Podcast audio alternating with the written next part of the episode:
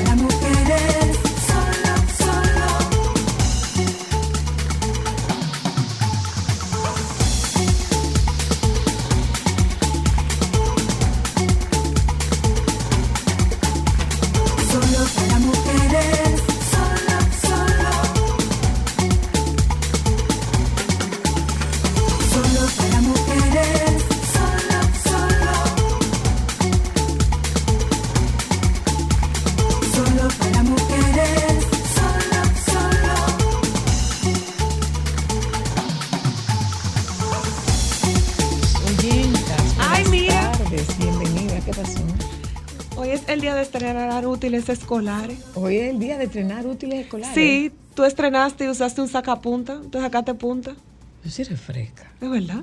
No entendí. Y te Ah, sacaron punta bonita. Sí. ¿Te parecía Sí. Rambo? Rambo tenía melena morena. No se parece a Rambo. Cuadradito así. cha, cha, cha, cha, cha. Él no tenía nada cuadrado. Claro que sí. No. No, Claro mi amor, en todo caso me parezco a Grace Jones. ¿A qué? Busca a Grace Jones ahí. Tú ves, Ámbar, yo le estoy dando un piropo con un poquito de humor y tú, tú, tú, tú, Eh, tú pues, todo lo llevas. Es que tú vas Mira, siempre en picada. No, soy la No, pues luna. tú estás diciendo que está cuadradito y no está cuadradito. No, no, no, tú no te pareces a ella. No, pues sí, eso es cuadradito. cuadrado. Ya tiene problemas Ay, con no, las la formas geométricas, Mira, pero es una cosa discúlpame. grave. No. Ay, esa morena era impresionante, mi amor. Bueno, mi amor, yo Esa no me la era impresionante, ¿no? Ah, pues no, no era impresionante. Y Man para mí espectacular. Pero- Pero, ella no. No, no, Estás no, lo que bonita, era lo que quería decir. gracias, Ese era el punto, amor. tú ves. Gracias, Decirte mi que te sacaron punta Gracias. porque estás muy linda. Gracias, mi amor, gracias. Volví, Y volví un, poco a ser brillo yo. así, Volví como. a ser yo un poco. Sí, doctor Volví ser puede venir a verla hoy, a ver No, si usted la no va a comparar. no porque ella puede seguir comparando. Yo creo, que él no va, no a venir a compararme. ¿no? Yo creo que él no va a, no venir a Después de ese susto de ayer, yo no creo que no va a confundirse. Eh, oyentas, saludos, buenas tardes, bienvenidas. Aquí estamos. Ay, hoy es, hoy es Miércoles. 8 de noviembre. Miércoles 8 del mes de noviembre. Oíste, una cosa. estamos, damas y caballeros, a nada más y nada menos que un mes y dos. Bueno, señores. Juana acaba de comprar ese pedazo. Diablo, Juana. ¿Eso ¿Te dolió? tú tu te lado. diste? Fuiste tú que te Ah, golpeaste. ok. Miriam. Eh, Ayer ya yo aquí que sacaron el arbolito. ¿A dónde? Ahí afuera, ¿está? ¿Tú no, ustedes no, No, yo no lo vi. No, Ay, yo ¿Ustedes tengo- no vieron el arbolito cuando entraron? Yo creo que en yo la vida real, mi atención estuvo ocupada por la máquina con la que están limpiando los muebles. Que yo estaba pensando, si alguien viene puede caerse con ese cable. Fue lo único que vi. No, No pues me- el, no me arbolito, el arbolito lo están sacando. Qué bueno. Yo creo que yo no voy a arbolito poner están arbolito. sacando. ¿Eh? Atrévete. No, pero eso es su casa, si ella no quiere. Bueno, en mi casa es No, posible que no se ponga arbolito, pero en el tuyo que tienes dos no, no, no, menores, no. tienes En que mi casa poner hay que poner arbolito. arbolito. En mi casa hay que Claro, poner yo arbolito. tengo hasta un, hasta, hasta un colaborador eh, interna bueno, no internacional. Después del peaje pudiéramos decir que es internacional. Bueno, señores, miren, Interno, eh, del interior. eh, no, no. ¿Que va a ayudarme a poner ¿Qué el arbolito? Sí. Ah, sí. Ven, claro que sí. Hay un Moy. ¿Qué? ¿Se fue? Ah, se fue. Yo lo estaba compartiendo. Yo vi quién te Mucho escribió. cuidado, ¿eh? Mucho cuidado. Después no se te pone quejes que te Mucho gusta cuidado. compartir mucho a ti. Yo vi que tiene, quién te escribió un beso Es para ti, que está tan no hermoso, tan lindo, ¡mua! tan guapo. Ajá. Sí, yo te explico que si puedes pasar también para yo darme un poco de colirio en mis ojos, te doy permiso. Yo-. Ay, él es buen mozo. claro Saludos que sí. oyentes. Qué moreno otra tan vez. bello. Buenas tardes. Hoy nos vamos a poner, nos vamos a poner. Ámbar. Alejandro. ¿Es un moreno ya. chivirico? Oye, ¿O no es chivirico? Trágate caliente. Nadie sabe quién boca. es. Él me cae bien. Cállate esa boca, tiene como, un tongoneo por dentro, como un Ámbar, chico, chico, ámbar, ámbar, ámbar. Es que él me cae demasiado Sí, mi amor, pero, pero ¿dónde está, ¿dónde está la discreción de tu mamá? Pero O sea- qué discreción tuya, la mía nadie sabe de quién yo estoy La hablando. que, la que yo te di a ti, la discreción que yo, que yo te, se, se supone que te inculqué. Soy la luna, mira, déjame decirte una Oye, cosa. esta saludo. Hay gente que tiene una, un, cascabel por dentro que no tiene que hacer hoy. mucho para que se le note. ella tiene problemas. El que nació chivirico es chivirico aunque no haga nada. Ella tiene problemas. ¿Tú, sabes lo que- ¿Tú sabes lo que ella acaba de hacer? ¿Qué fue eso? Ah, eso fuiste tú. ¿Es o no es? El que chivirico hasta con la boca cerrada. ¿Tú sabes lo que ella acaba de, hacer? No, Toma un poco de ¿Tú té. Ay, ¿cómo está usted? Mire, felicidades por su nieto nuevo y yo no es esa. Ay, me equivoqué. No hemos casado a la hija de esa. Es otra que está embarazada, Bueno, no es esa. oyentas otra vez. Saludos, buenas tardes, bienvenida. Lo que pasa es que me corté el cabello. Eh,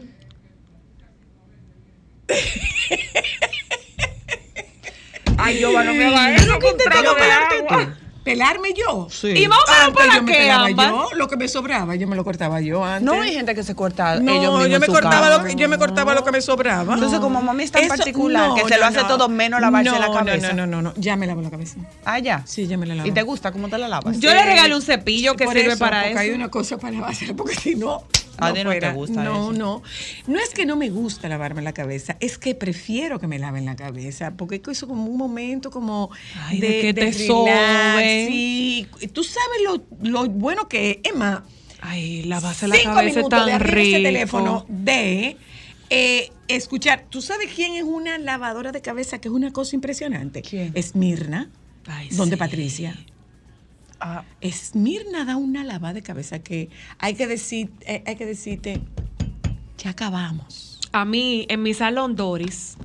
Ay, Dios mío, esa mujer lava esa cabeza. Sí, sí, sí, sí, sí, sí. Entonces, Es más, ella me enseñó a mí porque los para como- que si yo no los tengo días tatuaje, no, yo no tengo tatuaje. para los días que me, yo me tengo que hacer un tatuaje. a mami no le gustan. ella me gusta enseñó, señora Luna, para los días que yo no estuviera, la cantidad de champú que tenían que ponerme, la cantidad de tratamiento que tenían que masaje, ponerme, cómo identificar hasta si la cabeza estaba todavía grasosa o no. Yo no estoy en toda esa técnica. Todo eso, o sea, es, es esa, es aparte ese- de ese- eso. eh, eh, hola, aló. Aparte de eso, ella es una Hola. ¿Cómo estás? Bien, gracias. Dinos. Pues yo, yo pensaba que la única que era enferma con esto era yo. Ay, ¿Verdad que no, eh? demasiado Yo me- bueno. Yo me desconecto del mundo. Yo me transporto, yo me voy para el cielo. Y es como, como que tú te sientes rila. Mira, Sí. Mira una cosa, mira una cosa. Y cuando ella para los dos pulgares, los punticos, presionándola. Ay, Dios. Oye, vamos a aprovechar este momento. ¿Sabes para qué vamos a aprovechar este momento? Para mandarle un saludo a quien te lava la cabeza. Ay, Dori, mi amor, te amo. Claro. Esmirna, Pamela, Ay, Griselda, Griselda, Griselda. ¿Quién es? ¿Quién es la tuya? ¿Cuál es la tuya? Eso es San Cristóbal, en el salón de Kelly Paola. Ay, Paola. Paola, te mandan saludos, mi Sí. amor. Un beso, amor.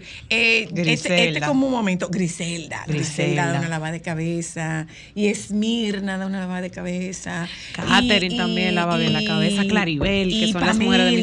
El, el chico no va de Patricia. Raúl. Raúl, Raúl, lava la sí, cabeza espectacular. Sí, sí, sí, sí. sí. Ay, sí. Eso es un arte. Ah, más Sí, allá. pero más y más uno no se lava igual. Más allá. A mí me cansa. De, más allá de, de la cantidad, de si está limpio, si no está limpio, más allá de eso, eso es un arte. Ay, sí. Eso es un arte que se enseña. A los varones les gustará que le laven la cabeza, porque como nosotras somos tan tan coquetas con el tema del salón, pero ellos son como más metódicos. No, yo creo que los varones están. Ellos lo disfrutarán. Yo creo que los varones. eh, eh, Así como yo creo te- que los varones están aprendiendo a. A que te laven bien la cabeza, porque es que una buena lavada de cabeza te transporta a otro mundo. Ay, sí, señora. O sea, desde que a ti te empiezan a lavar la cabeza, tú los problemas se te van saliendo. Mira, yo siento que hay veces que a ti te lavan también la cabeza, como que, no sé si a ustedes les pasa, pero por lo menos yo, cuando a mí me gusta darme un buen baño, yo me paso los dedos por la piel y como que rechina, y ahí es que yo siento que Ahí estoy es que tú te das cuenta que el, que el pelo está limpio. Cuando, Cuando, tú rechina. te bañas, el, la el dedo te rechina. Como que me suena, Pero tú Sí. sabes- Pero tú sabes por qué te rechina el dedo. Porque me llevé toda la dermis. Ok. Sí, pero, no importa, ya la recupera, se pone crema. No, no hay Eso no se hace necesidad, no Pero, bueno, en el caso mío no puedo, porque yo uso jabones emolientes, pero sí hay gente que cuando se pasa la toalla se dice que... Señores, ¿y a, a ustedes la desollinaban? ¡Ay, sí! Ay, sí. Hablemos Hasta un las poquito, orejas. hablemos un poquito del desolline. Hasta las pero- orejas. Vamos a bañarla. Ay, Ay, sí. sí. A no, desollinar no, a descurtirla. Pero yo tengo un amigo que me relaja que cuando yo duermo en casa de ellos, que son una pareja de y yo me voy para mi casa y me baño en mi casa, él me dice, tú te descurtiste. Porque ellos, ellos no usan musú, yo sí uso musú y guantes. y él me dice, tú descurtirse. viniste más blanca. Sí, hay que Y yo, ah, descurtirse. que yo estaba en mi casa dándome el baño que yo me Hay sé que, dar. hay que descurtirse. Mira, yo te voy a decir una cosa. Yo me- si me lavo con jabón, no me siento madre, limpia, Es que yo me doy cuenta. ¿De qué? Los niños recogen polvo y sucio de esta vida. Cuéntame más, mi amor. Yo no sabía que a un niño se le puede guardar tanto sucio en esta vida. Cuéntame más, mi vida. No, a los míos yo sí lo desollino y lo vivo curcuteando todo el Si tiempo. sabemos que tú crees que los niños son dos monos. Se- señores, yo, yo nunca había visto una cosa igual. No, porque tú nunca habías sido madre. El no, referente- ni yo me acuerdo rindiendo tanto que se me guardara sucio en tantos sitios. Ajá, cuenta más. Se te bañaba varias Ay, veces. ay, ay, ay, ay, ay, señores, miren, ese chiquito mío. Ah, pero tú el te lunes entrabas. de una sudada que yo dije, yo lo voy a meter en una lavadora. Pero, Hija, amor, tú te eres entrabas. madre, serás, y Aullame en la nariz, en las orejas, en los, en los oyenta, oídos. saludo, buenas tardes. eh, y ya con un poco más de, de- haciendo una transición eh, eh, ultra drástica. Qué pena lo de tu pueblo, Alejandro. Ay, sí. Ay, Qué sí. pena lo de tu pueblo. Ay, sí. Qué pena lo de tu pueblo. O sea, son cinco, cuatro. Cuatro muertos, tres cuatro víctimas confirmadas, incluida una niñita De de, tres, siete siete años. años. Y una mamá y una niñita de hija. siete años. Estaban celebrando su Señores, pero, cumple. pero ¿cómo están celebrando cumpleaños en un río lloviendo? Ay, Dios, señor. Ay, señores, miren, yo le voy a decir una cosa a título muy personal. y eso por Dios, Nagua, eh, eh, tal vez porque me crié en un pueblo Con agua eh, costero. eh, costero. Al agua hay que tenerle mucho respeto, señores. Mucho respeto. Y uno tiene que tener muchas cosas en cuenta. O sea, aquí La Defensa Civil rescata Me dio mucha 12 pena. personas y Ay, recupera cuatro cuerpos sin vida tras crecida en Río Fula.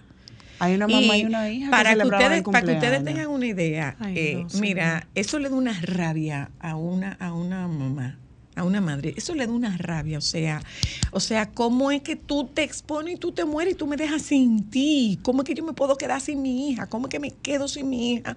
Porque no tomó precauciones. Eso, eso además de que rompe, en un momento determinado es un desconsuelo tan grande que colinda con el enojo.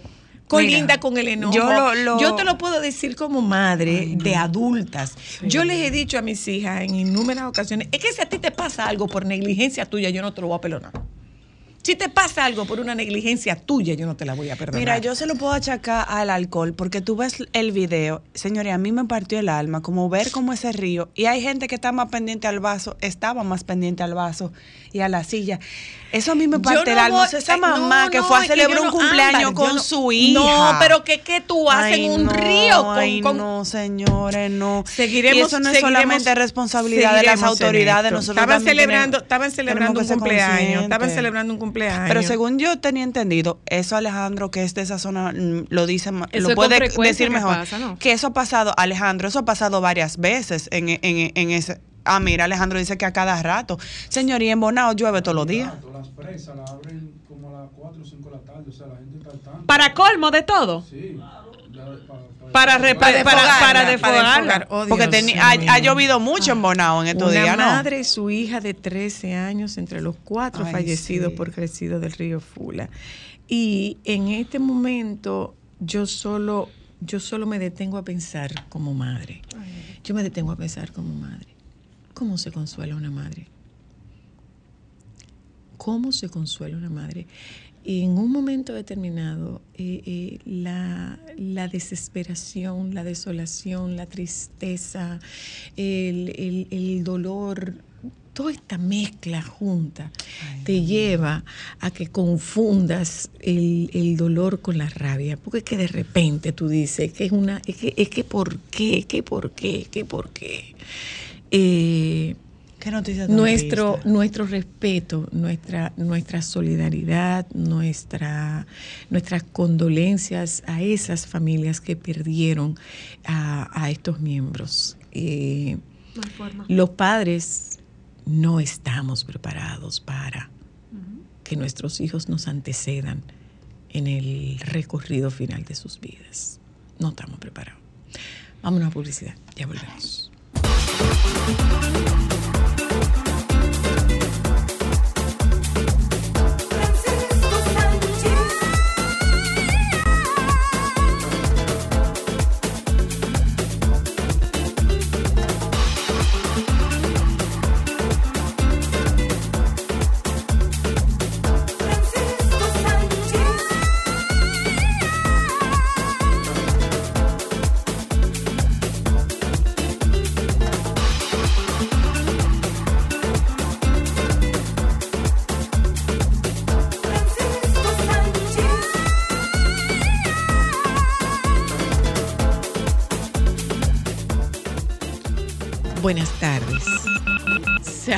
qué bonito! Se acaba de caer la llamada. Estamos tratando de contactar al baby eh, para que nos ponga al día y al tanto. Eh, nosotros, ah, bueno, me imagino que estaremos tocando el tema de, de ¿cómo era que se llamaba lo del Fashion Latin American? Latin American Fashion Awards. Ah, Que aquí habían unos nombres grandes. sí, ¿eh? Sí, aquí estaba Nina García, ¿Quién es esa? que es la editora de Elle. Es una colombi- colombiana, creo que es. Nina García, bueno, ella sale en el programa de Project Runway. That's not my world. O sea que no sé, no conozco. Proyecto Runway, pero Bueno. eh, eh, J Balvin estuvo aquí, o sea, fue como unos premios muy importantes. Bueno, pues tendremos la oportunidad Movió de enterarnos otra vez cuando podamos, podamos establecer el contacto con el baby. ¿Lo logramos, Alejandro? Ok, vamos a ver. Hola, baby. Buenas tardes. ¿Cómo estás tú? ¿Desempacaste ya? Desempaqué. Ujú.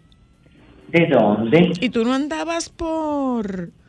eh, eh, ¿Tú no estabas en el Latin American Fashion Awards. Awards? ¿Dónde quién? En el Latin American Fashion Awards. No, mi amor, yo no estaba para allá porque no fui invitado. Ah, no fuiste invitado. No, no fui invitado y yo no iba a pagar ese dinero. Podía haber tantas momias. ¡Ay, Dios! Ay, Dios, baby. No eran momias, eran momias. No, además de esto, no, no me No, no, no, no, no saben eso, no me invitaron. Esos son eventos que yo entiendo, eh, mi humilde opinión. mi humilde opinión es que no, no, no, no saben eso. Además de eso, no, no. ¿Cómo es que se llama eso? No, no quería, no, no, iba a interrumpir mi fin de semana largo para allá, no creo que eso me hubiera aportado en nada. Bien. Entonces, Cuéntame qué hay de nuevo. bueno, hay muchas cosas. Hoy nuestro amigo Rafael Rivero tiene su exposición de la colección Printemps ET 2024 a las 6 y 30 de la tarde en la ciudad colonial en Santo Domingo. Eh, ¿Qué otra cosa que hay en estos días? Ah, no, eso es el sábado. Ay, mire, el sábado hay una... Pero quiero anunciarlo desde ahora. ¿El qué? Para la gente que esté interesada en ir. Eh, no sé cómo están vendiendo las boletas y ese tipo de cosas, pero me imagino que a través de ella y a través de la gente, estoy hablando de Cici Bermúdez, que tiene, tú recuerdas que iba a presentar un, un desfile de moda hace un tiempo aquí, Sí. Que se suspendió, bueno, eh, bueno, se va a presentar eh, este desfile este sábado, eh, la colección Primavera-Verano 2024 a las 6 de la tarde en el Salón Juan Pablo Duarte de la Alcaldía de Santiago. Es un evento en conjunto con Agnes Model eh, y Cici Bermúdez, decir, que las boletas están a la venta por. Entonces, con relación a lo que ustedes decían de eh, los Latin American Fashion Awards Yep. que llevaron a cabo en Alto Cabo, eh, eh, en, el- el- y se le entregó un reconocimiento como ícono de moda a J Balvin, el diseñador del año fue Willy Echavarri, Chavarría de México, el Brand of the Year fue Raúl López de República Dominicana, que vive en Estados Unidos, eh, diseñador emergente, eh, Caroline Vito de Brasil, eh, proyecto artesanal del año fue para Verdi de Colombia, proyecto de responsabilidad del año fue entre Deserto de México y Ecocitex de Chile, eh, accesorio de Brand of the Year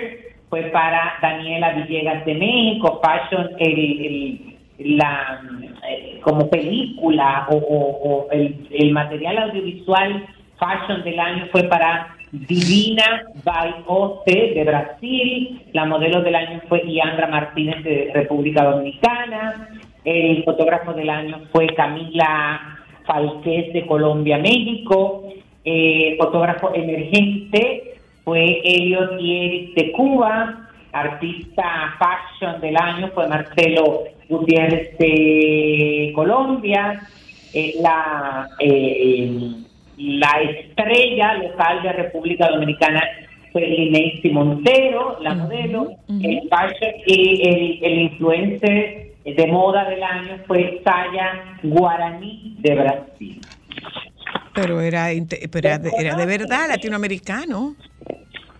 Bueno, tenía que tenía que porque si no- Baby, baby, si no- baby, si no, iba a haber una coherencia. baby, baby, sigue, baby, sigue. es que te estoy, es que estoy haciendo, te estoy siendo honesto. La verdad es que hay que aplaudir a todo el que fue de aquí eh, y apoyó el evento, porque la verdad es que tuvo una trascendencia a nivel nacional muy buena, porque mucha gente fue, claro, tenía también de atractivo que J Balvin actuó. eh, y, y esto fue un, valor, además se entusiasmaron como eh, mucha gente de socialmente muy alta eh, de, de- y celebridades de este mundo y gente muy importante dentro de la industria de la moda de nuestro país que sirvieron también como enganche, entusiasmaron a los otros para que fueran, es decir, que eso fue algo muy importante. Sí, sí, fue un evento No, importante. y mucha gente también bien puesta, otras disfrazadas, como siempre. Dios pero bueno, mío. eh, Baby, sigue, vamos a hablar de otra cosa. ya. Ay, no, él está muy divertido, no lo coartes. Había gente muy disfrazada, baby. Sí, eso es de que fashion, no, Bueno, pero baby. que sí, Halloween. pero no, pero fueron las menos. Fueron las menos. Halloween también. Muy actualizadas, sobre todo. eh, sobre todo, óyeme, para ser parte de este evento, no sé cómo estaba la temperatura. Yo vi una gente que yo dije, estas se habrán caído muertas después del evento, pero también me di cuenta que muchas personas se cambiaron después de. Yo te puedo decir que ahí hace un calorazo Ajá. y los mosquitos estaban matando. El evento no solamente fue este, eh, eh, eh, fue la entrega del premio, hubo una actividad también previa en Punta Cana, hubo otra actividad también en la misma eh, Casa de Campo, también hubo otro cóctel, es decir, que se hicieron varias actividades paralelas, sobre todo para los invitados internacionales, marcas patrocinadoras, que eso fue algo muy importante, porque hubo un movimiento con relación a esto, pero se notaba que era en el Caribe, muchos cabellos se vieron afectados, sudados, engrasados, eh, hubo que hacer Había mucha humedad, Francisco. Ajá. Mucha Hubo humedad. uno, eh, Muchos zapatos dañados, me imagino, Francisco, porque caminar en tacón Más que esa zapato piedra. dañado el cabello. No, y Claro. zapato también, esa piedra de, de, de chabón de baratan a cualquiera. Muchas pieles que se pusieron aceite, ya tú sabes, los poros tapados. ¡Chacho! Ay, sí, eso es verdad. No, pero es verdad, mucha gente que cogió sol para ir con tan, ya tú sabes cuando ese calentón Bueno, y yo te voy a decir una cosa, el calor que dan esas piedras es una cosa impresionante, el calor que, que, que, que mantienen esas piedras, eso es una cosa impresionante. Pero eso está muy bien. Eso está muy bien que se hagan este tipo de cosas aquí porque, ay, mira, nuestro amigo Juan Tomás está de cumpleaños. Ay, happy birthday, Juan Tomás. Besos. Sí, mi amigo de long time. De long time ago. ¿Mm? Ya sabe, muy, eh, así que le deseamos mucha éxito. Ay, qué bueno, qué bueno estu- estuvo muy bien eso de, ¿El qué? de la disculpa de Santiago Macías y Saura Taveras. Eh, me parece como muy correcto. Dice que no es buscando qué sé yo qué, pero es parte también de reconocer y de, y de, y de, y de, y de demostrar, tú sabes, que, que hay cierta humildad. La gente está impactada con el cambio eh, físico de la neurocientífica que está seca, mi amor, que ahora ya puede emprender otra carrera. Muchacho. Ella. Chacho. Pero sola, yo no estoy diciendo nada malo. Porque, porque es verdad. Que está Ahora tan seca, que está tan seca que, que está tan seca que puede emprender otra carrera.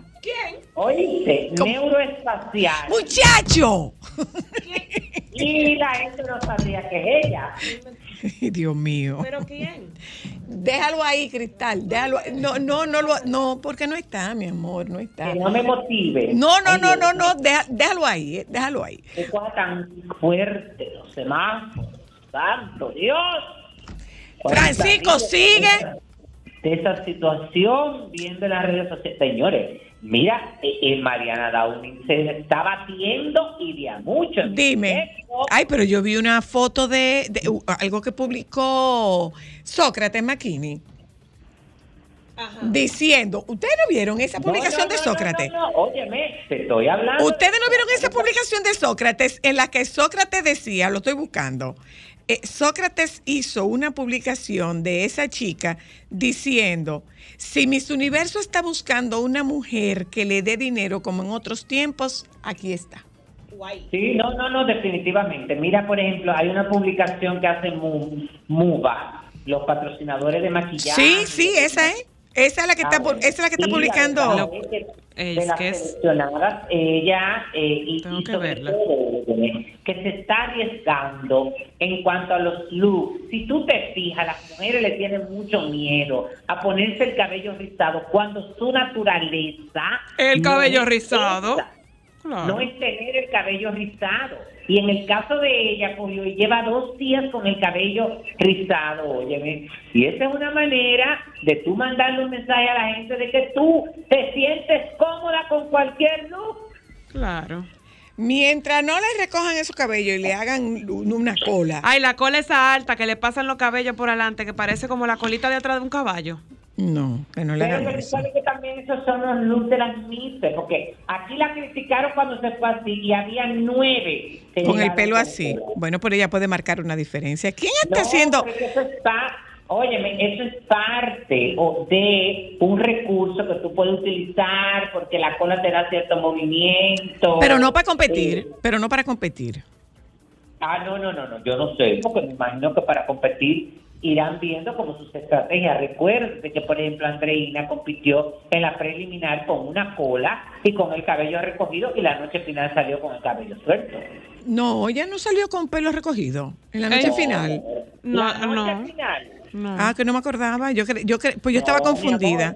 Eso va a depender, óyeme, eso va a depender también de cómo, eh, en, el- en este caso Magali, la vea, eh, vea las demás competencias, vea cuál es la tendencia, porque acuérdate que tú tienes que tratar de salir con un look que rompa, óyeme, con el que tiene la gran mayoría. Bueno, honestamente yo no le quitaré ese pelo rizo, no, porque esa niña se ve La bella. muchacha bonita como quiera. Esa Señora. carajita La muchacha, es bonita como quiera.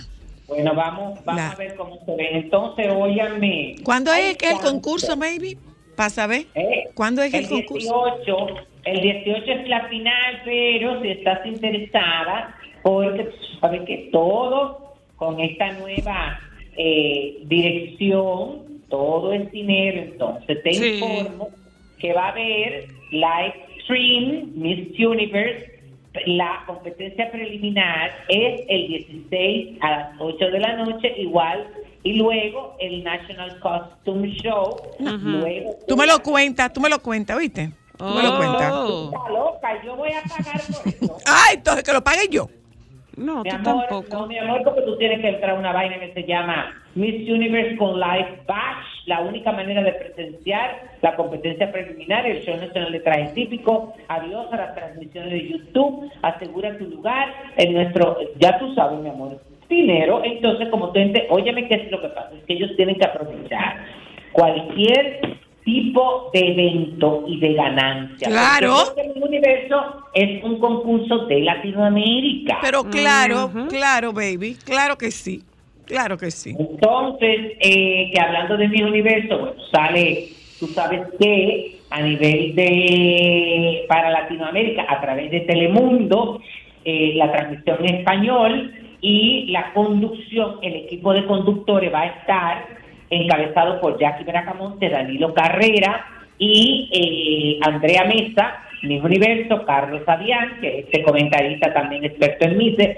y Juliana Gama, que fue la Miss Brasil que quedó primera finalista cuando ganó la a Andrea Mesa. Y el concurso de Mi Universo, el, el- el original en inglés, va a tener este año de nuevo a Olivia Culpo eh, como presentadora junto a la experta de moda eh, Jenny May eh, y que van a ser como las conductoras principales, pero estarán haciendo comentarios y backstage María Menunos, eh, presentadora de E-News, además de Catriona Gray, la Miss Universo 2018, y Suri Hall, que es la presentadora de Access Hollywood. Es decir, ahí hay una mezcla para lograr dirigirse a todos los públicos, mi amor, y para captar la atención de todo el mundo. De Y, facturar. Entonces, déjame mío, de eso. Ay. Cosa- Baby, ¿Eh? Yo a propósito de facturar, me vino a facturar Shakira y el lío que tiene con Hacienda, mi amor. Un futbolista, eh, eh, un futbolista, digo, ¿cómo es que se llama? Esto- Yo voy a acordarme ahora, pero es un superfutbolista, eh, una superestrella del fútbol, eh, Iker Casillas, ¿será? Yo creo que fue Iker Casillas. Le ganó un pleito a Hacienda. Ah, ¿Qué? Se lo ganó, mi amor. Se lo ganó. a Hacienda en España. ¿Qué? O sea, él estaba sometido y lo ganó él. Ay, Dios mío, no me diga eso, porque entonces ya tú sabes que Shakira va a seguir con la esperanza. Ah, porque parece que se quieren como sentar precedentes. Ay, sí. No. Le ganó, mi amor. No, le, ganó no. El, le ganó el pleito a Hacienda. En tanto que al, al hermano de Julio Iglesias lo condenaron a seis meses de cárcel. Que no cumple, porque en España son dos años y un día para que tú entres a prisión. Oh, wow. De verdad. Sí, sí, sí. Cuéntame de más, baby. Ay, mira, Freddy, que se estrena. La película Freddy, que se, estre- se va a estrenar. Ajá, bueno, el 23 de noviembre. Sí. Nos quedan unos días para esto. Hay una. A, a los. Eh, ay, bueno, una noticia mm, que mm, la verdad es que nos llena de, de alegría porque eh, al después de tanto tiempo reconoce, pide una disculpa. Estoy hablando del caso de Jaime Bailey, que se disculpa con Amelia Ay, sí, yo vi eso. Del 2011 y revela la razón de su enojo con la misma universo. En un video que subió a su canal de YouTube titulado Mi Planeta Tierra, haciendo alusión a uno de los epítetos con los que llamó a la modelo durante la peculiar conversación, el peruano reveló que la reina se habría burlado de su relación con su mujer Silvia, asegurando que le dijo, creí que era tu hija. También dice que la criolla se habría comportado de forma altanera con la esposa de él, minimizando su inteligencia, por lo que según él, una vez iniciada la entrevista, ya había un mal rollo.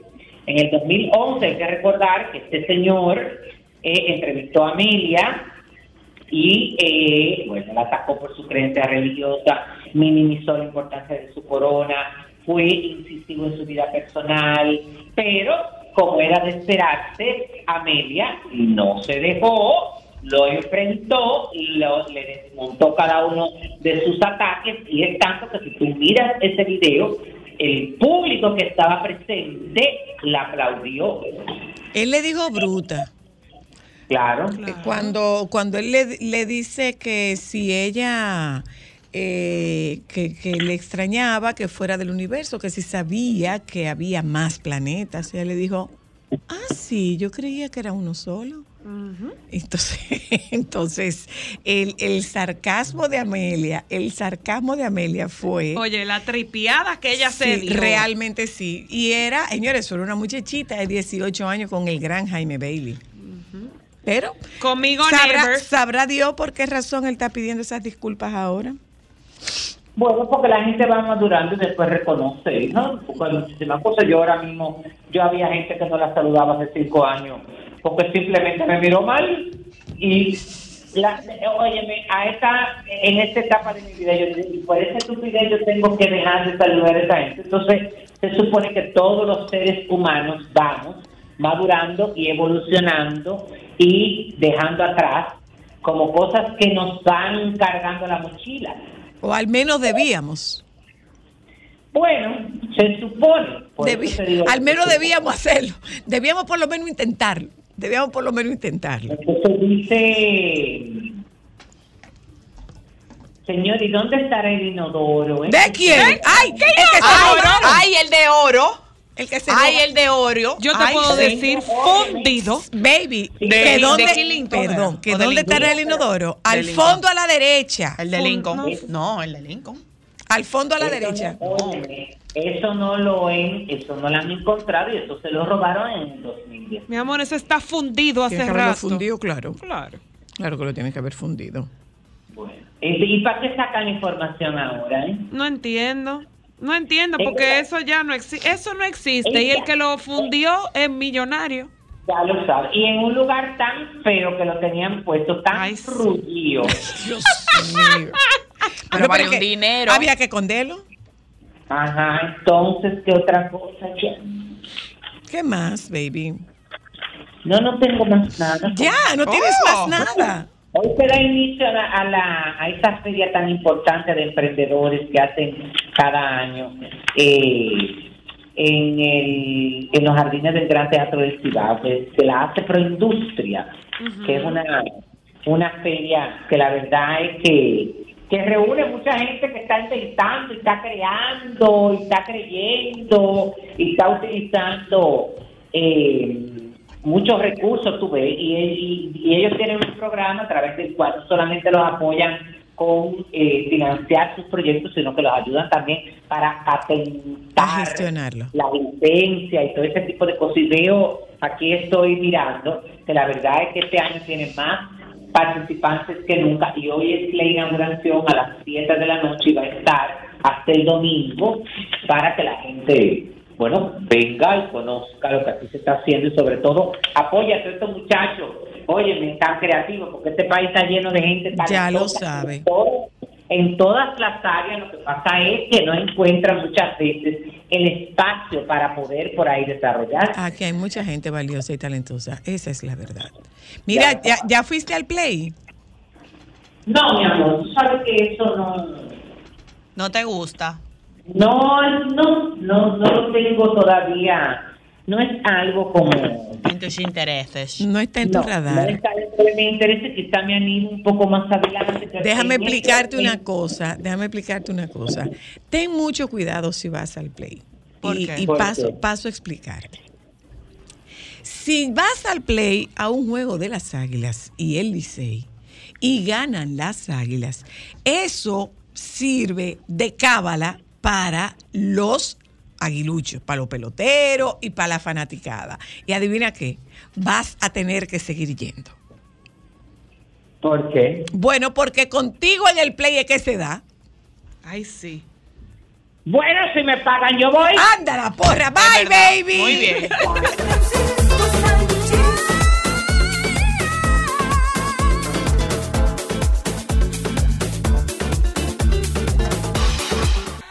Solo para mujeres.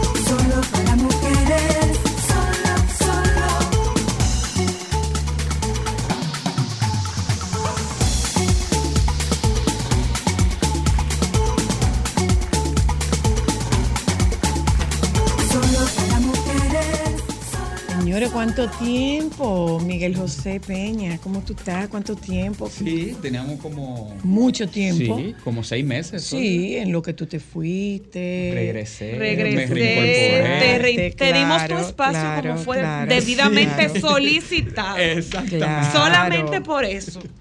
Respetando esos tiempos. Muy bien. Mira, cuéntanos qué, qué ha sido de ti durante todo este tiempo. Eh, yo creo que ha sido también como una parte como de eh, descubrimiento, eh, de verdad, porque como duré tres meses fuera de, de todo lo que tenía que ver con psicoterapia, eh, fue un tiempo como para mí, para visitar amigos. Ay, qué chulo. Ay, eso es más bueno. Visité muchos amigos, de Eso es verdad muy que sí. importante. Fuiste que como pasa- quien dice Suiza, estuviste en un terreno neutro Sí. por Lo que tres meses. pasa es que eso es fundamental eh, para quienes hacemos este, para para, conectar. quienes Sí. hacemos este trabajo. Eso es fundamental porque ciertamente nosotros tenemos nuestras técnicas para hacer el diffuse, Pero eh, sin lugar a dudas eh, hace falta que, que nosotros podamos apartarnos, Desconectarnos. desconectarnos y dejar de ser terapeutas. ¿Y qué se Sí. siente cuando tus pacientes de ser dicen que terapeuta, o sea, te en extrañaron? un momento, no es el diffuse, es para, para tú drenar, y Drenar. para tú- no, más que el diffuse, para tú drenar, eh, y tú ser un ser humano. eh, eh, Sí. y, que, y que para poder ser tan buena compañía como eres, hace falta que usted se desconecte, que usted coja unas vacaciones donde no se hable de terapia, donde no se hable de trabajo, donde no se hable de problemas. Sí, Y, y Que se tú- busquen amigos. Y me di cuenta también de que mis pacientes están muy bien, porque me dieron el espacio, eh, no me escribieron, no me interrumpieron. Respetaron. Sí, y eso me, me deja también ver como los límites que ellos tienen y también la capacidad que ellos han desarrollado para andar solos. ¿Te sentiste Claro, orgulloso? Porque de eso se trata. Sí, de eso, se, se trata. trata. O sea, la terapia, en la medida que cada paso que tú vayas a dar, tú tienes que consultar al terapeuta. El, el- Sí, no, eh, no está funcionando. No, está, funcionando porque eh, nosotros como terapeutas... Es una muleta, no es una herramienta, es Sí, una como un yo auxiliar. Y yo no quiero ser auxiliar de No, nadie, sino de que cada quien puede andar solito, eh, a lo mejor con una voz pequeñita mía que está ahí, pero que anden solo y que tomen su propia decisión y que si se equivocan Tú sabes no qué me pasa pasa a mí con mis pacientes, que muchas veces ellos dicen, ¿qué haría Zoila en este momento? Sí. O sea, ¿qué, qué, qué- qué haría la terapeuta en este Sí. momento? Ah, la terapeuta haría tal cosa. o, me diría tal cosa. Esa- Cuando, hace, cuando digo haría, me refiero a qué sugeriría. Más que haría, es sugeriría. ¿Qué sugeriría Zoila en Sí, este momento? Tú sabes que la, la primera vez que yo eh, tuve en un proceso terapéutico, que todavía yo no estaba ni, ni pensando estudiar psicología, cuando terminó todo el proceso, que me toca irme del consultorio, como ve a vivir tu vida, a mí me dio mucho miedo y mucha ansiedad. Claro. me acuerdo que le dije a la terapeuta, ¿y ahora qué hago? Y ella me dijo, te vas a llevar mi voz. Y cada vez que tú te encuentres en un aprieto, escúchala. ¡Ay, qué bello! Sí, Y, y después me dijo, a medida que tú vayas creciendo y vayas desarrollando tu propia autonomía, Vas a tener es tu voz. Tu propia voz. Claro, Y me quedé claro. con eso y también lo uso un poco para, para mis pacientes. Pero igual. por supuesto, Sí, eso por yo digo como robar la idea al terapeuta. Tú sabes que... Es eh, una eh, idea maravillosa y muy Y es linda. linda, Sí, muy es bonita. linda. Eh, por eso es que yo amo tanto la narrativa. Sí. Por eso es que yo amo tanto Y la tenía narrativa. como 20 años cuando fue la primera vez a terapia. Señores, si la gente supiera lo magnífico que es a terapia. Es Sí. que es, Es tan, que tan rico. Lo que pasa es que ah, eso es algo que tú tienes que probar. Después que tú lo pruebas, tú dices, ¿por qué no lo hice antes? es Sí, la única gente a la que tú puedes hablar de tu problema y literalmente neutro. Sí, y- Porque no, No conoce a las- siempre. pero hay veces que no No conoce a las siempre. partes. No, no, no, A lo no que me siempre. refiero neutro es que no conoce a las, o sea, con- no conoce necesariamente a las No, partes involucradas. Te va a decir, veces- lo hiciste mal, tienes que analizar eso. ¿Cómo lo hubieses hecho mejor? sí. Y, y eso que dice Zoila, no siempre se logra la neutralidad. No siempre. Eh, la neutralidad en el terapeuta nunca es absoluta, pero uno trata de rebajarla lo más que pueda Claro. en las consultas. Y la neutralidad no es tener uno sus propias eh, convicciones, sino no desplegarle en la consulta. En la consulta no se despliegan nuestra, eh, nuestras concepciones, nuestra forma de ver el mundo, nuestras creencias. No debía ser. No, eh, No debía y es- ser. De eso se trata la neutralidad en el espacio terapéutico. Eh, Aunque pueden haber momentos en los cuales el terapeuta se humaniza y, y usa y se usa de ejemplo. Sí. Cuando cuando cuando el cuando el caso lo amerita. Sí, y, y también es un recurso terapéutico. Que, que, sí. Y, sobre todo cuando te idealizan. sí, sí, hay un concepto No, muy... espérate, yo me he guayado. ¿O ¿Tú crees que yo no me he guayado? Muchísimas Sí, veces. eso, eso eh, hay un psicoanalista eh, francés muy famoso, eh, Jacques Lacan, dice que el paciente cuando entra a consulta, entra a o ve al terapeuta como un sujeto supuesto saber. Te Ujú. hace- que él- se resume en Somos el como S, S, S, adivinos. S. Sí. Sí. Y hay muchos eh, pacientes que me dicen, eh, ¿y tú crees que esto va para tal sitio? Principalmente en terapia ¿Y de tú pareja. crees que él cambia? Ajá. ¿Y, y, y tú crees que eso puede, que eso sea posible? ¿Y qué tú opinas? No, lo que yo Y opino. yo, no es y yo digo, mira, si yo supiera eso, yo no estuviera Yo no estuviera haciendo esto. Mira, Miguel, Miguel José, eh, hablemos, ¿qué, qué es la nomofobia? ¿Qué es eso? Es un término nuevo. La nomofobia. Nomofobia. Sí. Eso es la gente que no se puede desprender de esta cosa. De- bueno, Mira, nosotros hablábamos ayer con el doctor Santiago, médico psiquiatra, y tocamos el tema con el doctor Santiago de las dificultades que, que enfrentan, un, sobre todo un segmento poblacional, con el tema de, del recurso tecnológico de redes sociales y pla- plataformas digitales y todo esto. Pero tú tienes una, una charla con un tema bastante interesante. ¿Qué ocurre? Dice, dice la maestra eh, Rosa María Paliza que estamos viviendo, lo dijo cuando yo estaba haciendo la maestría, eh, llegó a decir Rosa María que estamos viviendo en un mundo en los cuales los padres entran por las puertas y se salen por los dispositivos. Entonces, eh, hoy día no es la televisión la que cría, porque los muchachos ven poca televisión. Sí. Estamos en esto. Hasta los adultos están viendo poca televisión. Están viendo poca televisión. Entonces, estamos hablando de, de dispositivos. Y eso está creando, recuerdo, un poco a modo de introducción, recuerdo haber tenido una vez una conversación con Santiago Cruz, el, el cantante, el cantautor Colombiano. colombiano. Y, Qué dicha tuviste. Sí, y él decía, es que el barrio cambió. Lo que antes era bicicleta y carreras en la calle, está concentrado aquí. Sí. Está concentrado aquí. Entonces, estar criando eh, en- eh, se está convirtiendo en un momento en una, en una demanda considerable, sobre todo ser padres de adolescentes, padres y madres de adolescentes, en un mundo que, como dice tu conferencia, Sí. está plagado de riesgos. Sí. Y tú no puedes tener a los muchachos metidos dentro de una burbuja. Sí, y muchos padres quieren hacer eso. Y al final hacen más daño.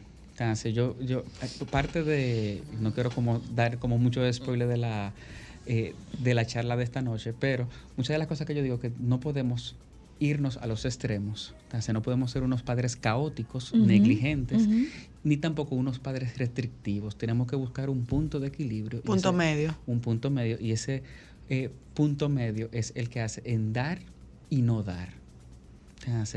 Muchos padres quieren dar, dar, dar y hay muchos que quieren quitar, quitar, quitar. Y hay que ir poco a poco cediendo en algunas cosas.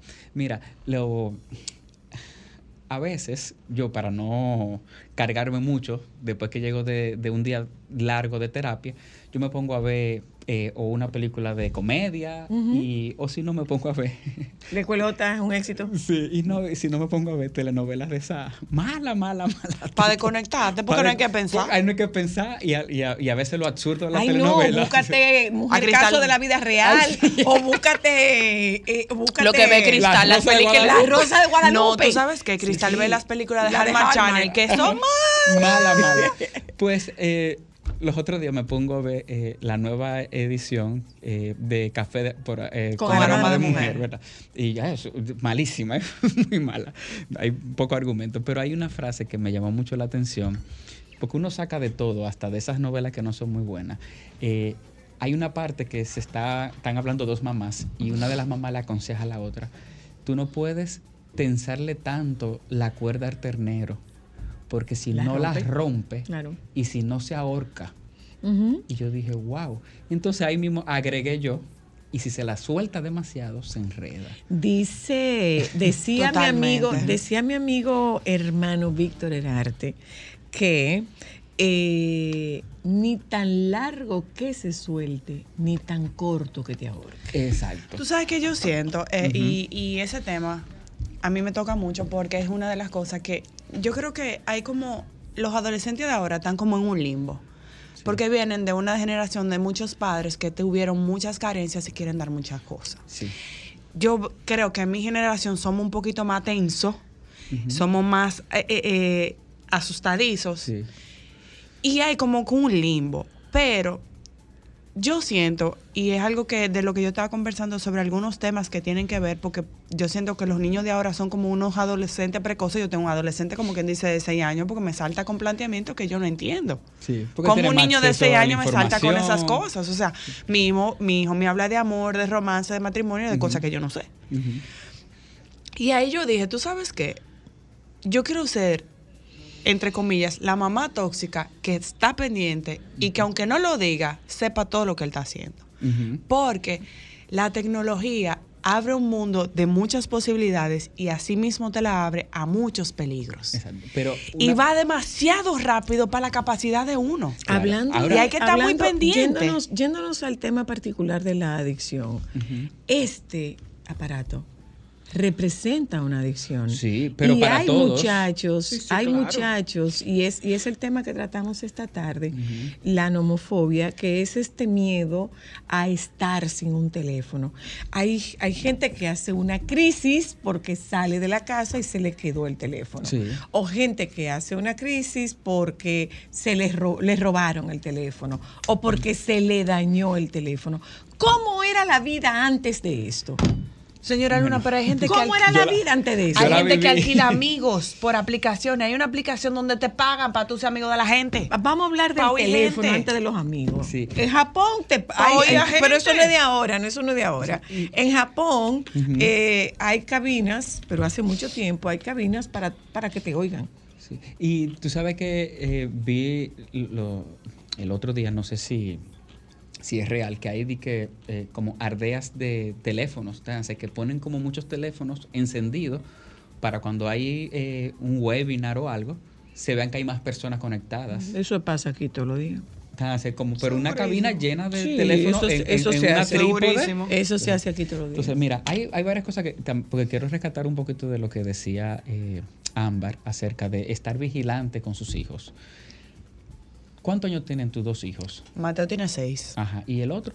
Milán tiene un año y siete meses. En esa etapa de la vida es necesario que el papá esté pendiente de su hijo.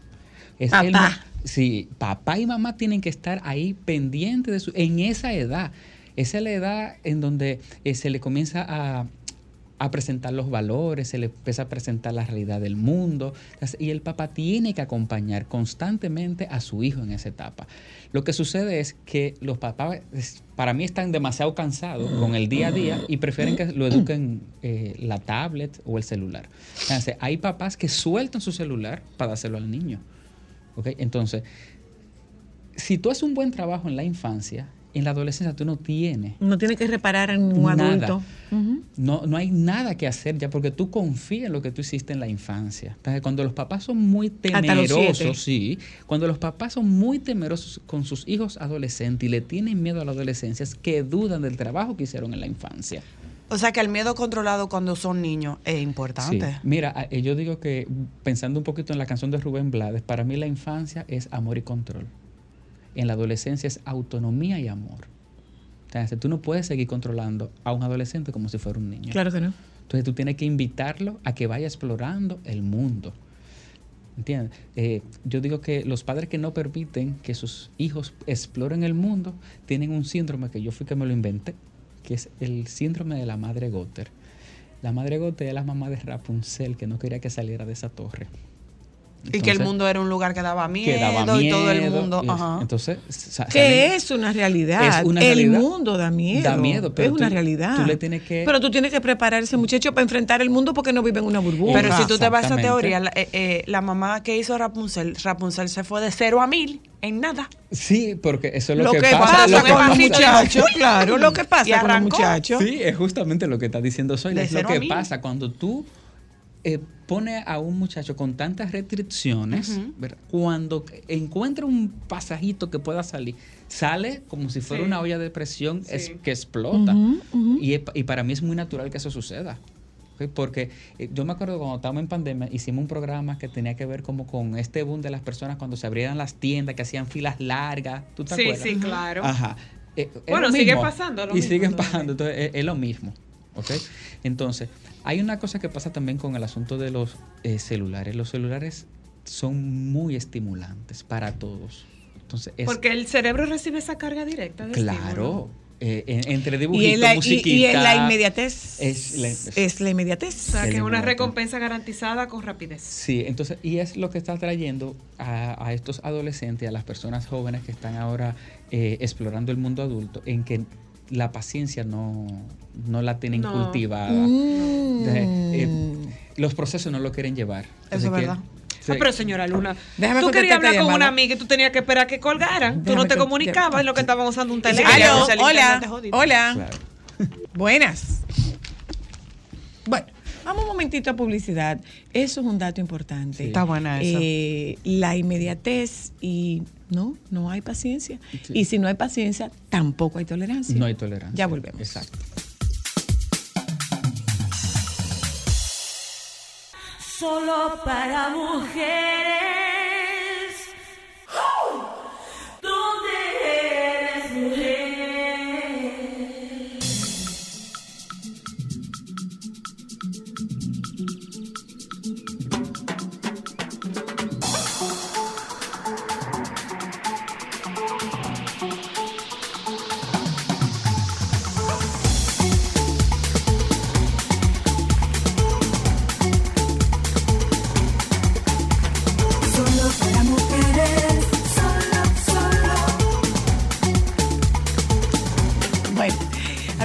Con Miguel José Peña y tocamos el tema del gran temor de estar incomunicado a través del celular.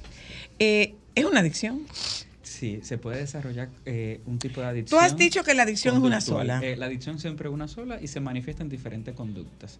Eh, ya sea una adicción química, que son los consumos como de drogas, alcohol, y las adicciones conductuales, que ya vendría siendo el sexo, la pornografía, el celular, las deudas, las compras. El autoplacer podría ser una adicción también. La masturbación. La masturbación, ¿De- sí. ¿Está en el sexo? Sí, es parte como de la sexualidad también. Sí, en aunque, el sexo. aunque es en solitario, es parte del sexo.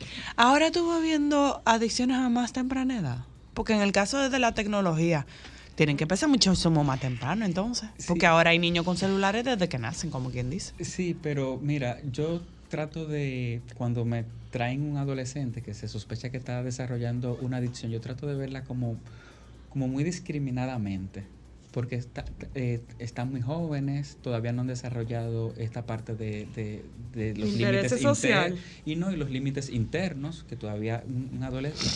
Lo que pasa es que Está en proceso. Sí, está en proceso. Lo- muchas veces los padres se alarman por el, el adolescente porque lo quieren tratar como un adulto. Entonces, los niveles de, de responsabilidad, de la conciencia de las cosas que hacen, no está establecida todavía. Es un cerebro que está bajo Está construcción. todavía en formación. Entonces, los padres no entienden muchas veces eso. Eh, mira, por ese mismo lado, eh, PACAM, que a propósito mañana tiene su desayuno, eh, PACAM trajo a un eh, médico psiquiatra americano, no recuerdo el nombre, que él decía que el adolescente no tiene integrada la consecuencia futura porque su visión es inmediata. Sí. El adolescente quiere las cosas ahora y no prevé consecuencias a futuro. No.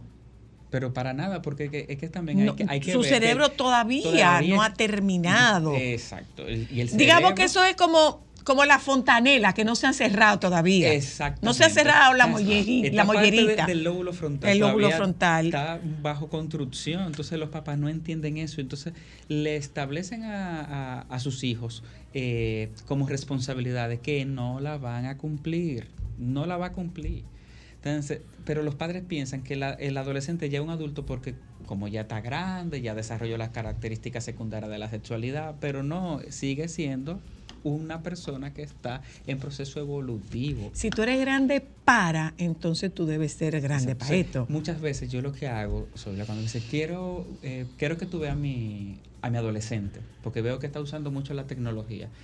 Y muchas veces digo, no, vengan ustedes primeros a, a- a los papás. Y a veces ni siquiera veo a los hijos. No lo veo. Porque esto es un asunto de que los padres no establecen los límites. No lo establecen. Entonces, eh, yo una vez tuve Muy un- marcado por la culpa. Ah, Sí, los padres manejan mucha culpa, Fundamentalmente.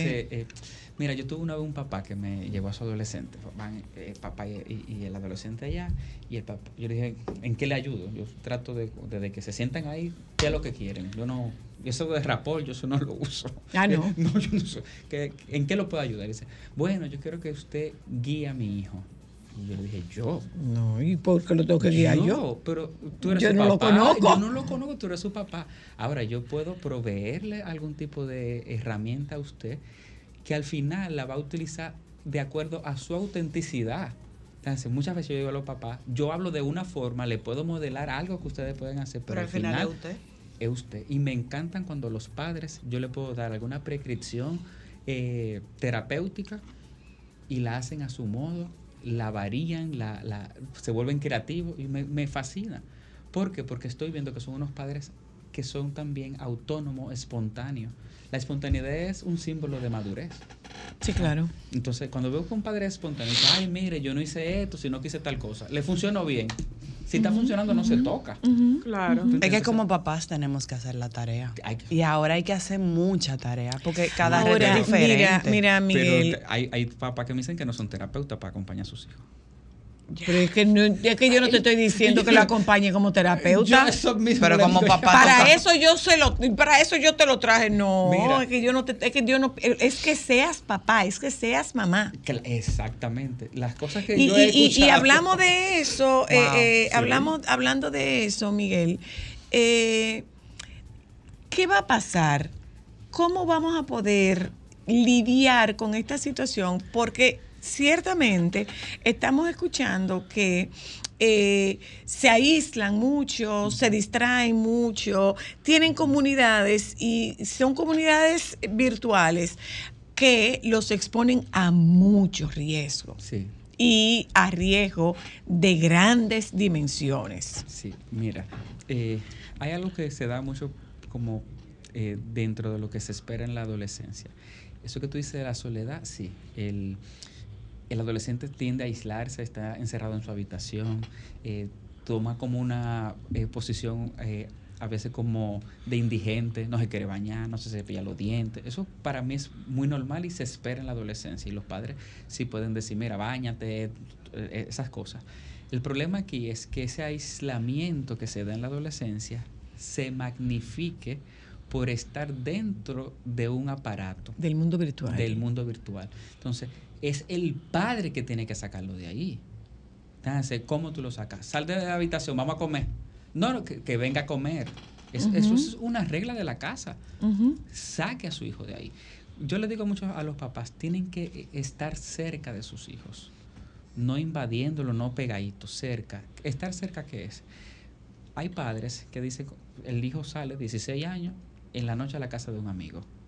¿verdad? Llegaste desde la habitación. Párese. Y cuando usted venga, cuando tú llegues, crúzate por la habitación. Como digo yo, Pero ¿Pero con qué fin? Tírese como los suave. Es que necesita ver a tu hijo. Tiene que saber en qué condiciones llegó de la calle, cómo están las pupilas, ah, si, si llegó con la camisa rota, si llegó agolpeado, si llegó sucio, qué fue lo que pasó.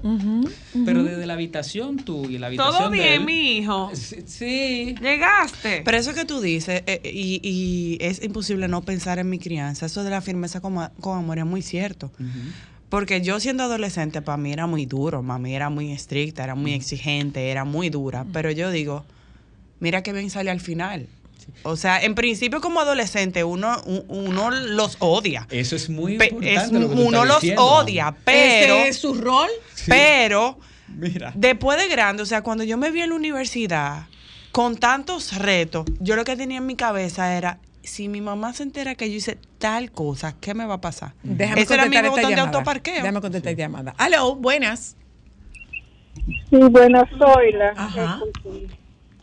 Eso que tú dices me acordó, yo soy una abuela ya, eh, tenemos, estamos generacionalmente en el mismo, en la misma edad, tú y yo. Y esa expresión de tirarme como los suá, la usaba con mis hijos. Ah, y sí. eso me dio un resultado Ah, que sí. tú no tienes idea. O sea, dos varones, que en el caso tuyo dos hembras, el, el- los terapeutas pueden validar si no es más difícil o no.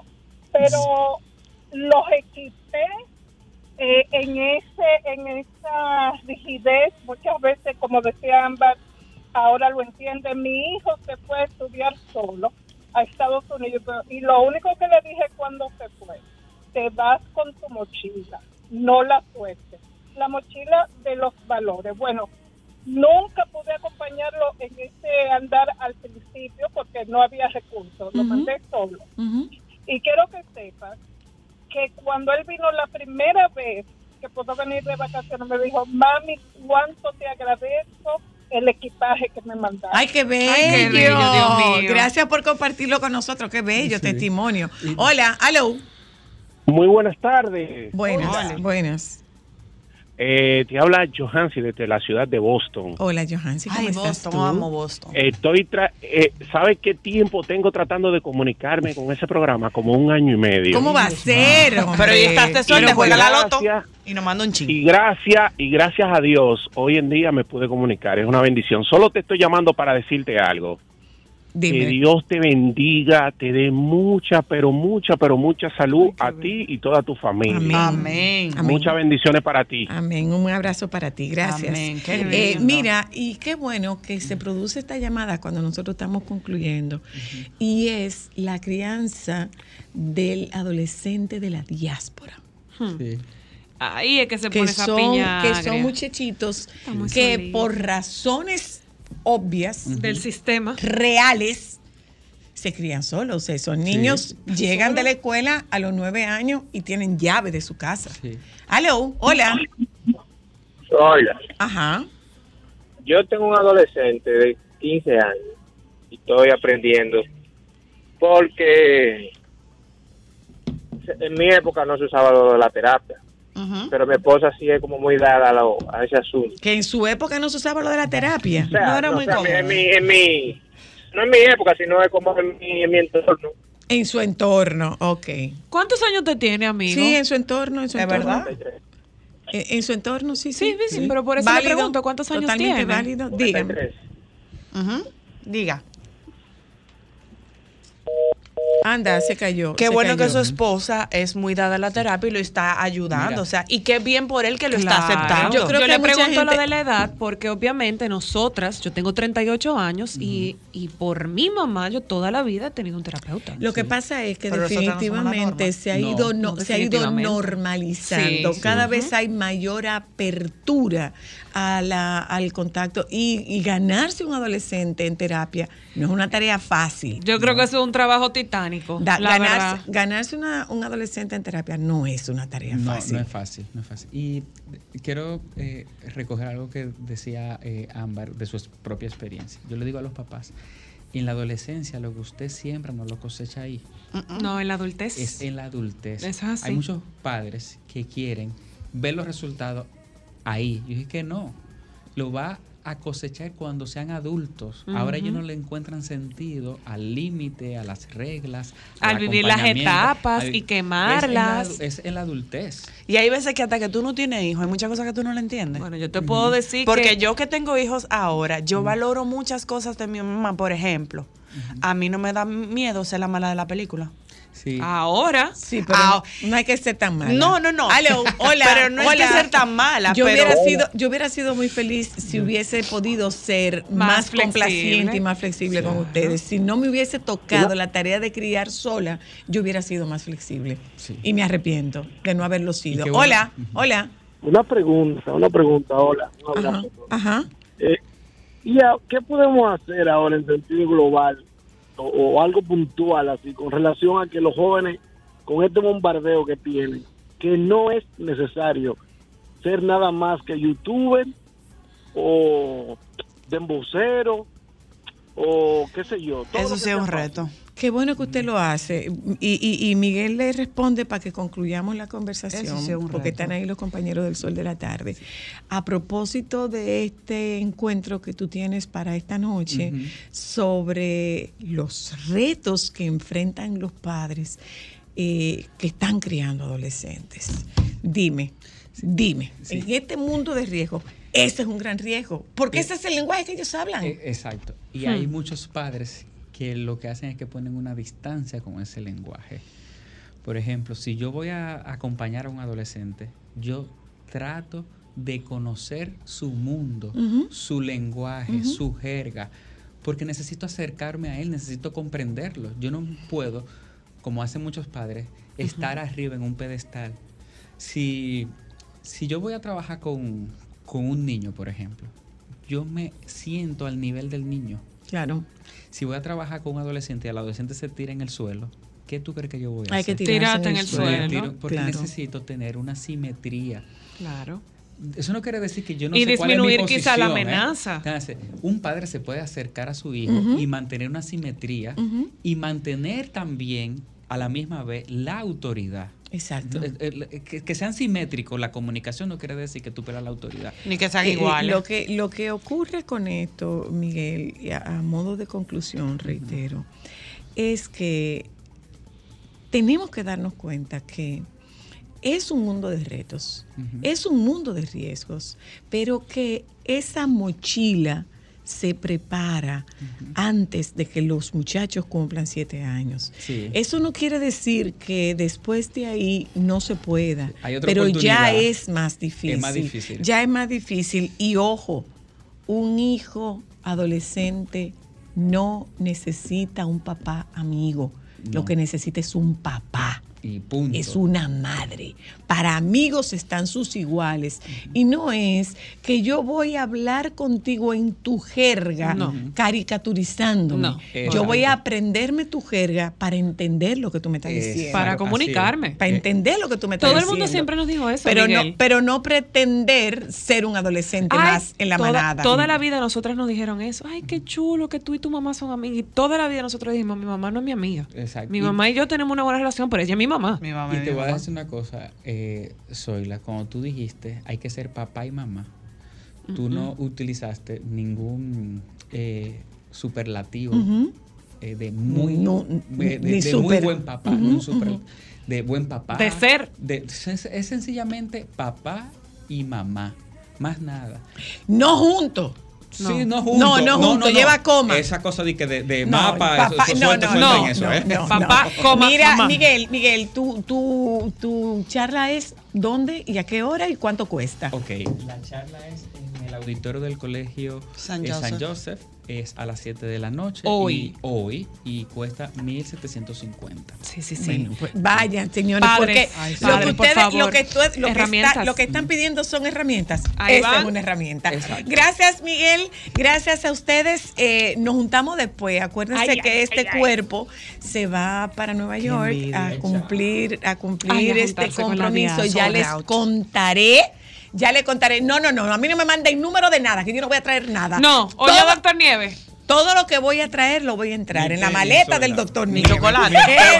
Estamos pronto ya. Quédense con los compañeros del Sol de la Tarde. Solo para mujeres.